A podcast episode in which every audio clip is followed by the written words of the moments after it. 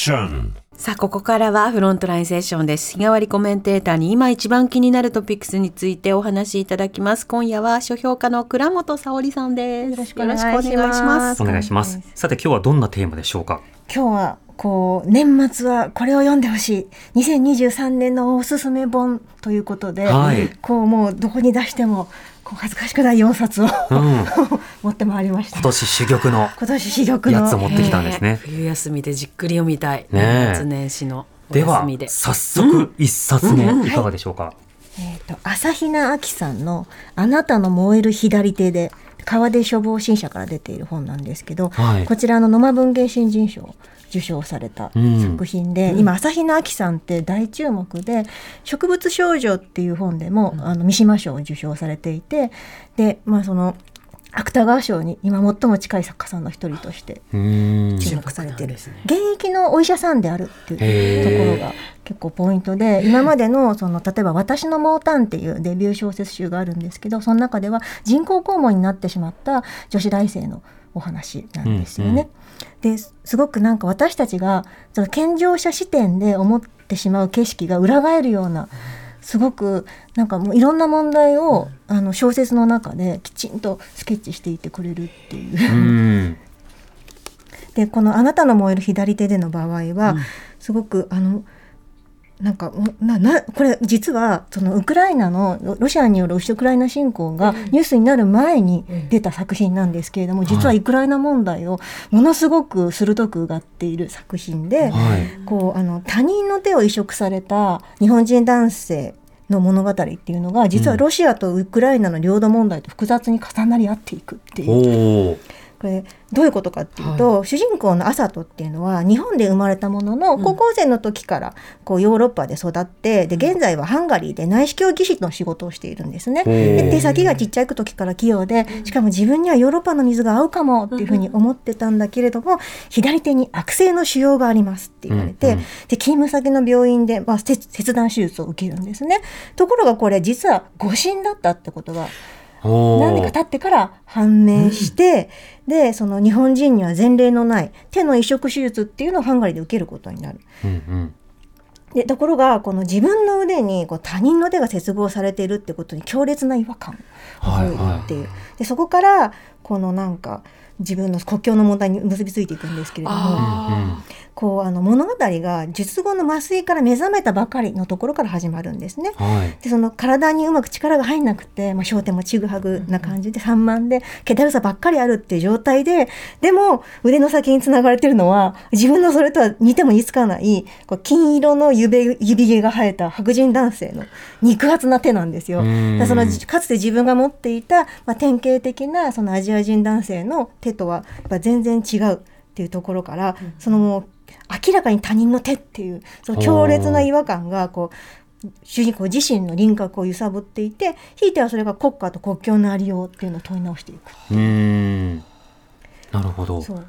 実際あのハンガリーもねウクライナ難民の方など多く受け入れていますけれども実際これあの本格化する侵略本格化する前、だから2022年の2月以前に書かれた小説ということになるわけですか？そうなんです。なんかその2年前にちょっと執筆のきっかけがあったらしくって、はい。それがその2014年にウクライナからロシアにクリミア半島がへ併合されたとその後のニュースで、まあ、その橋がウクライナ側へのその道の部分は閉ざされてしまってロシア側のところが整えられたみたいなニュースを見た時になんかその国境の問題っていうのをすごくあのまざまざと感じて。はいやっぱその日本にいると国境って海越しにしかなかなか感じられないじゃないですか。うんでも主人この主人公の場合は移植によって自分の体に他者との境目っていうのが出現したような状態なんですよ。そこから国境の問題を考えていくってういう。んで実際この主人公のパートナーはウクライナ人のクリミア半島出身の女性なんですね。でまたこの妻の存在がキーパーソンになって結構物語ものすごくミステリアスに始まるんですよ。うん妻の話何度も出てくるのになぜか現在の妻の姿が出てこない。なぜだなぜだみたいな。でしかも手術後の専門状態ですごい意識も混濁しているからっていうすごいサスペンスフルな展開にもへえじゃあそこはどういったような仕方で今の現状につながるのかっていうクエスチョンと、あと誤った判断によって身体が線引きされて分け隔てられてしまったっていうことをどのように受け入れるのかなど。そうなんですよ。だから結局その国境っていうのは国家間のやっぱパワーバランスによって勝手にこう引かれて人為的に引かれてるものじゃないですか。うん。でそれにこうし身体としての国民が折り合いをつけるってやっぱりすごく不条理じゃないですか、でそことどう向き合っていくのかっていう部分がすごくよくわかる。うん。しかも自分の体の一部がっていう身体感覚にこう、うんうん問いかけるような、うん。そういった作品でもあるんですそうなんです。ね。この執刀医のお医者さんっていうのはかなりマッチョな人で、もう脳で手の神経を屈服させるんだみたいなことを言うんですよ。実際なんかなんかその私ちょっと医学知識が全然もう疎いのでわからないんですけどこれを読んでるとその手のその反射反応みたいなものとその脳のその命令システムってやっぱ別個に存在してるらしくって、うんうん結構綱引きでどっちが勝つかの問題みたいな、話らしいんですよね。あそこにも支配の構造そうなんです。それ支配の構造がまさにあるんですよ。いや小さな領土に、えーを大きな領土がどういうふうにうん支配していくか、コントロールしていくかみたいな問題が重なっていく。その矛盾と限界っていうものと向き合うということになるんですそうなんねで。す読み始めたらこれぐいぐいぐいぐいそうな入りんですよ。込む以外他になさそうですねそうこれがもう選択肢2023年に出たことがもうすごすぎると思えー、朝比奈明さんのはい。あなたの燃える左手で、はい。川出文庫、えー時間が許す限りなので、はい。次の一冊いかがでしょうか？はい。どんどん。はい。えっとこの石田加穂さんのうん。黄金比の円、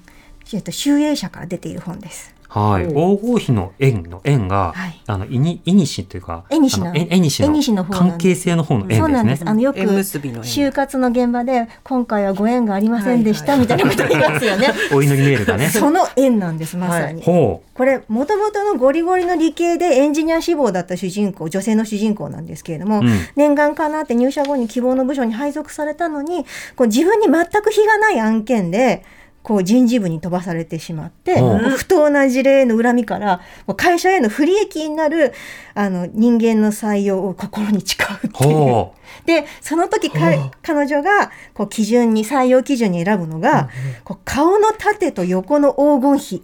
なんですよ。ほうほう鉄頭鉄尾それ。縦と横横のの黄金比っていうのがば眉と目の間は何,、何対何とか。はいはいはいはいはいはいそのいわゆる自分好みのイケメンとかじゃなくって、もう本当システマティックに、う。もう一対黄金比で一点うんちゃらの、そうそうそうの比率になってる顔の人だけが採用そうそうそうして、あとの能力はどうでもいいっていうふうに。そうそうそうそうシンメトリーかどうかそうなんかこうこの人が人事部に行ってデータを漁ったところこの入社3年以内の退職率がこの顔の黄金比を満たした人は上がるってことに気づいて。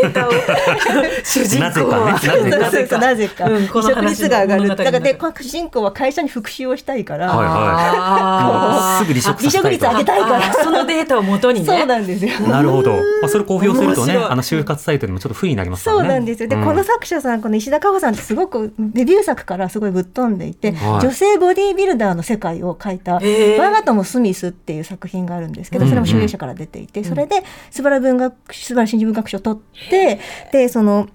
えーと芥川賞の候補にそのままなったんですね。うん。でボディビルその女性性みたいなものを求められる社会が嫌で、こう筋肉の,、うん。あの優劣だけをこう競うボディビルの世界に入ったのに、結局女性ビルダーの世界って髪の毛ロングにしなかったいけなかったりとかあとハイヒール履かなきゃいけなかったりとか。なんかそう女性ではない生き物になりたいと思ったはずなのに実は女性的な美みたいなものを再生産されてることに結構違和感を覚えてうん。いてそれをもうシニシニカルかつユーモアたっぷりに書いてい。くはいはい作品なんですよ。我が友スミスも読みたい。そうなんですよ。だから今回は選ぶ側の方に回って、見られる側の方に回ってじゃなくて見ら見る側の方に回って。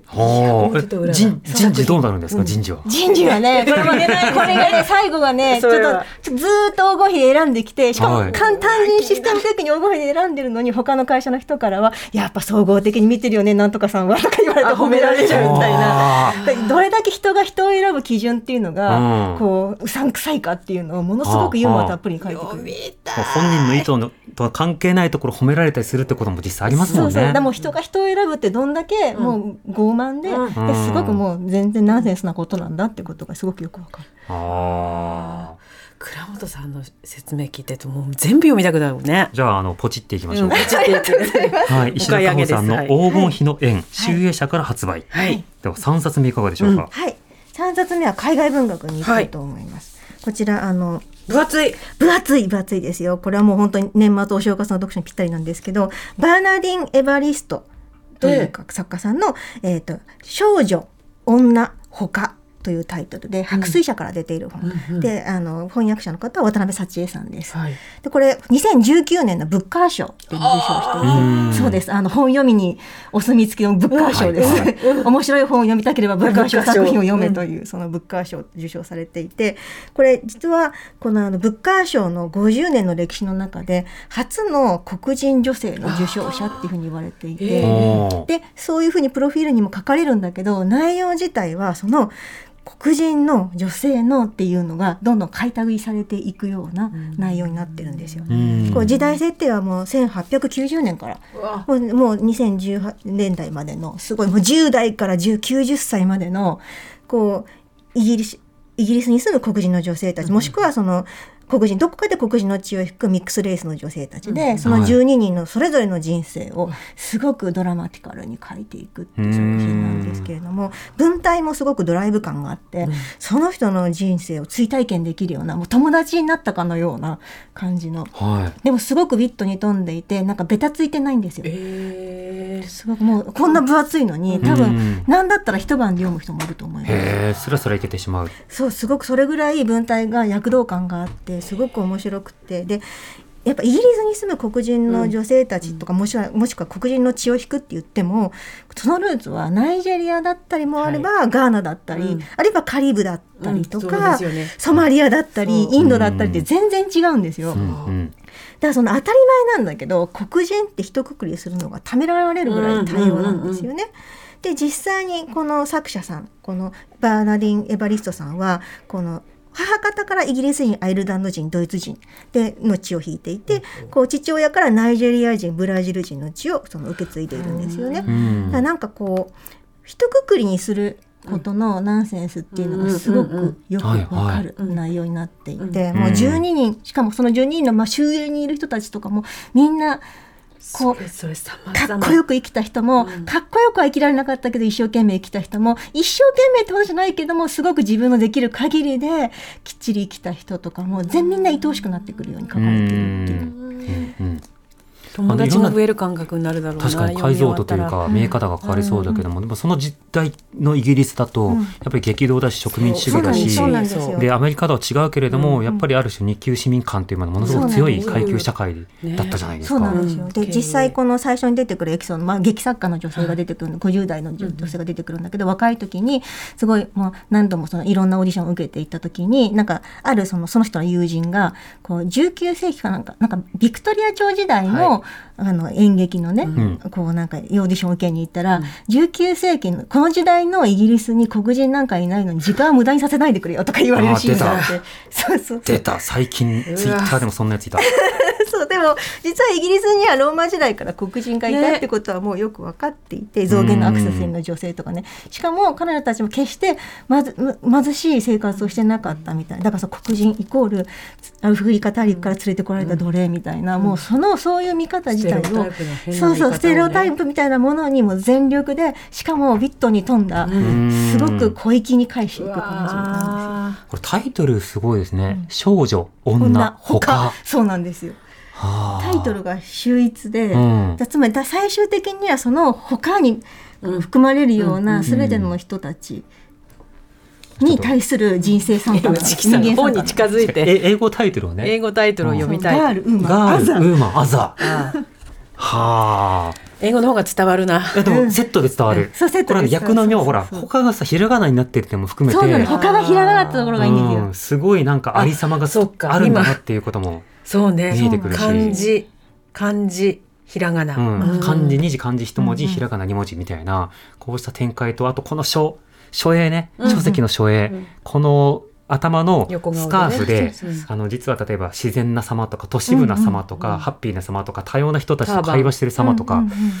はあこれはデザインもすごいな想定も、うんあ時間の都合でね。そうだ、そうだ、そう。少女女ほか、えー著者がバーナディン・はい。エヴァリストさん、で役が渡辺幸恵さん。白水社から発売です、はい。ではもうどんどん4冊目聞きたくなっちゃうからね。お願いします。倉本さんに、はい。四冊目。四冊目、四冊目。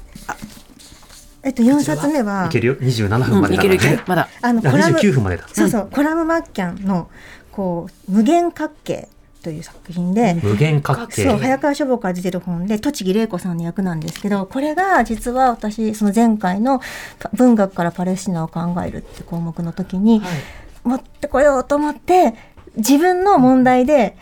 ちょっとうん消化しきれなかったそう消化しきれなかったっていうところなんですけれどもこれどういう本かっていうとこれ実はイスラエル人のラミ・エルナハンっていう人とレエルナハンさんと、うんこのパレスチナ人のバッサム・アラミーさんっていう方がいらっしゃるんですけれども、その方々の実体験をモチーフにしたすごいその事実とフィクションの部分が混じり合った小説なんですけれども、このラミさんの13歳の娘っていうのはパレスチナ人の自爆テロに巻き込まれて亡くなってしまう。う。で、でも、で、その10年後には、そのバッサムさん、このパレスチナ人のバッサムさんですね。バッサムさんの10歳の娘も、イスラエルの国境警備兵の撃ったゴム弾に、こう頭直撃してしまって、亡くなってしまうという。う。で、まあ、こういう場合、やっぱり、その、ほとんどの場合は、やっぱりその、復讐に燃えるうん。人と化してしまうと思うんだけれども、はい。でもラミとバッサムラミさんとバッサムさんはこの悲劇を繰り返さないために各地でこう娘の物語を語ってで対話していくっていう運動を始めるっていう。う。そうだ話し合わなければ終わらないっていうふうに決意してそっちの方を選ぶ。で真ん中にその彼らの講演っていうのがこのちょうどこの本の真ん中に入っていて、はい。でその前半の方はこうあのイスラエル人のラミさんの方がその公演場所の修道院に向かう途中の出来事の中その個人史の中にもうイスラエルの歴史っていうのが入っていて、で後半の方もあ逆逆逆だった。そうすいません、えっと。そうそうそうそう。それであのえー、とそうそうじ実在のそのそれぞれの個人史っていうのが、うん。サンドイッチの状態あになってるうんんですよね。真ん中にその公園のそうそうそうそうそうなんですよ。描かれてるんだ。そうそう無限角形。無限角形の角形は三角形、四角形の角形ですよね。そうですただそこに無限だから、そうなんですよ。まあ、一見すると丸じゃないって思うんだけども、しかしその無限角形という言葉に意味が込められてるわけですか？そうなんです。なんかこうあの無限角形って無限に角がある。でも限りなく円に近いんだけれども、でも決して円じゃないっていう多角形を指していて、うんうん。こうあの要は一つ一つの点々にもちろんそのこここの固有の性があるわけですよね。はいでその固有の性っていうのをまさに前回のその放送の時に言ったんですけど、記号化に抗うそのかそれぞれ各々の人生っていうものを記号化しないでいかに語るかっていうのを試みたっていうことなんへですよね。対話なんですもんねう。ん。でも対話という抵抗っていう、そうしたモチーフというのがそこにもあるんですね。そうなんです。なんかすごくやっぱハッとさせる言葉がいっぱい出てきて、うん。こうあの私の敵は抽象化された敵でした。うん。痛みや感情があるなんて想像もしなかったとか。テロリストだっていうのはまさに抽象化された敵そうでこれは実は、ね。そのなんていうかパセパレスチナ人の側の言葉なんですけれども、そのそのユダヤ彼らはそのユダヤ人の大虐殺なんて嘘っぱちだと思って育っていたってでもその彼はその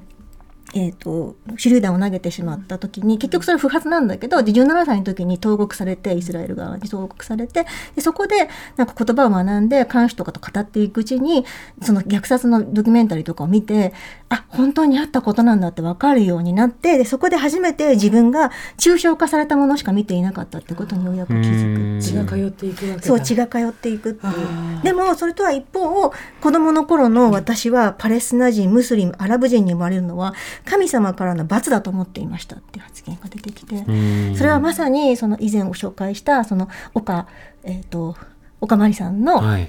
あのガザに地下鉄が走る詩とかでも書かれているようなことなんですね。罪状はパレスチナ人っていう。うん。みんなそこで生まれた若者はそういうふうなふうに思って育たざるを得ないっていう。